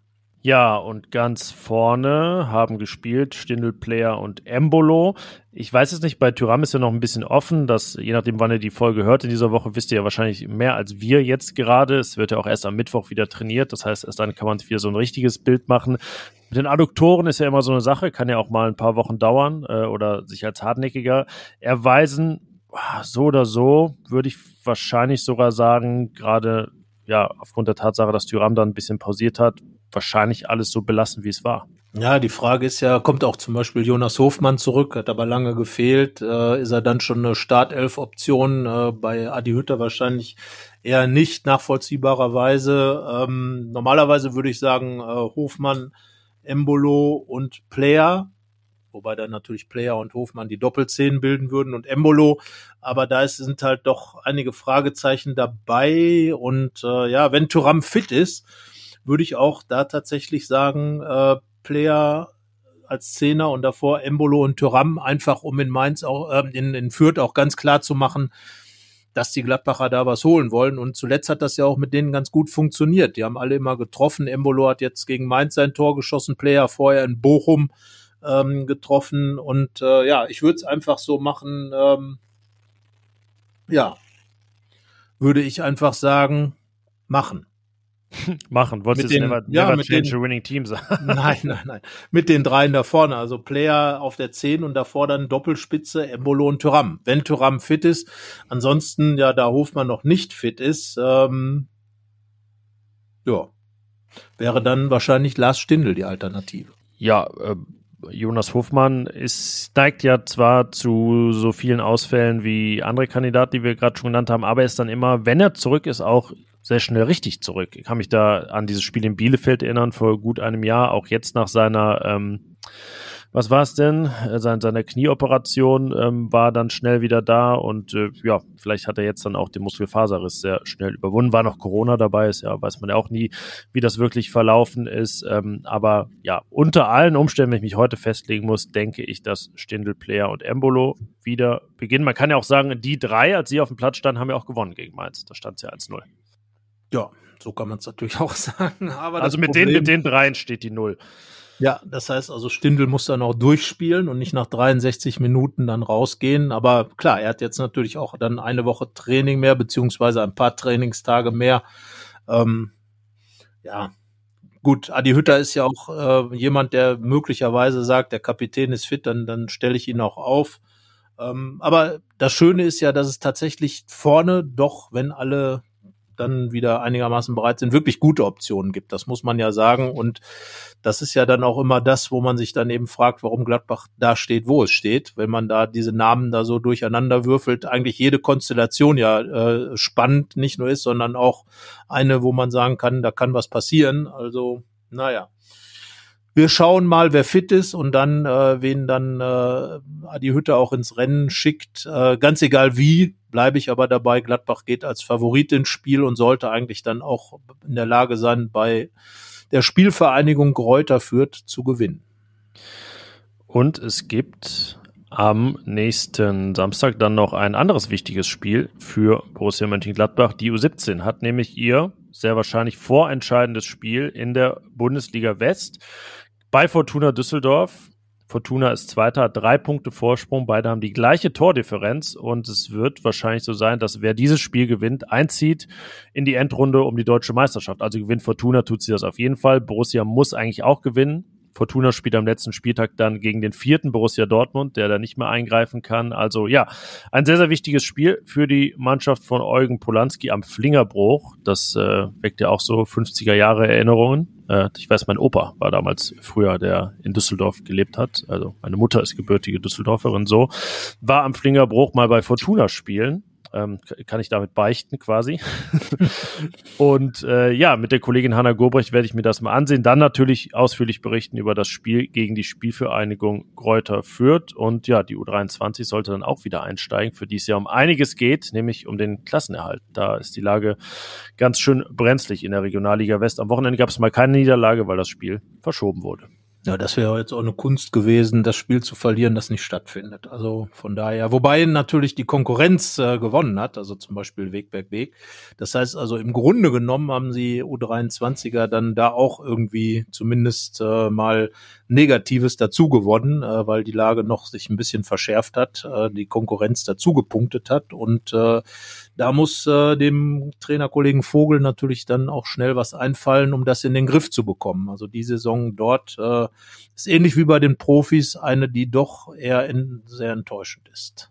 Ja, eine, in der, in der auch irgendwie es so hin und her geht und so viel los ist, dass man nicht ausschließen will, dass auch ein Spiel mal verloren geht, das nicht stattgefunden hat. Wir haben jetzt ja auch schon 69 Minuten Spiele gehabt bei den Profis und was nicht noch alles. Also deshalb äh, viel drin in dieser Saison jetzt, äh, die auch beileibe noch nicht zu Ende ist. Sechs Wochen geht sie noch und wir werden für euch wie immer dranbleiben. Nächste Woche dann mit der nächsten Folge über das Spiel gegen Fürth und vorausblickend aufs Derby gegen Köln. Auch das ja ist jetzt keine so kleine Nummer, dass das noch ansteht. Nein, vor allem, weil die Kölner sind ja im Moment so ein bisschen, gucken die Gladbach-Fans ja drauf, wo stehen die Kölner und wie können wir noch irgendwie an die rankommen. Das ist ja zumindest ein Saisonziel, was für viele Fans noch da wäre, nämlich die, die Kölner noch irgendwie einzuholen, zu überholen. Aber ja, die, die sind äh, trotz jetzt äh, des zuletzt verlorenen Spiels dann doch einigermaßen stabil geblieben. Aber ja, schwierige Sache auf jeden Fall. Und äh, nachdem ja das letzte Heimderby verloren wurde, auf jeden Fall eines mit großer Brisanz. Definitiv. Ja, zumal nach dem letzten Derby in Köln es dann ja auch so bergab ging. Denn wir erinnern uns dran, nach dem Fürth-Spiel 18 Punkte aus 12 Spielen, äh, Torverhältnis, Tordifferenz positiv. Da sah es aus, als sei alles auf einem guten Weg unter Adi Hütter. Jetzt ist es äh, so, wie es ist und so, wie wir es jetzt in der guten letzten Stunde schon wieder besprochen haben. Also würde ich mal sagen, Deckel drauf auf diese Folge, auf diese Woche und dann bis nächste. Tschö. Mehr bei uns im Netz www.rp-online.de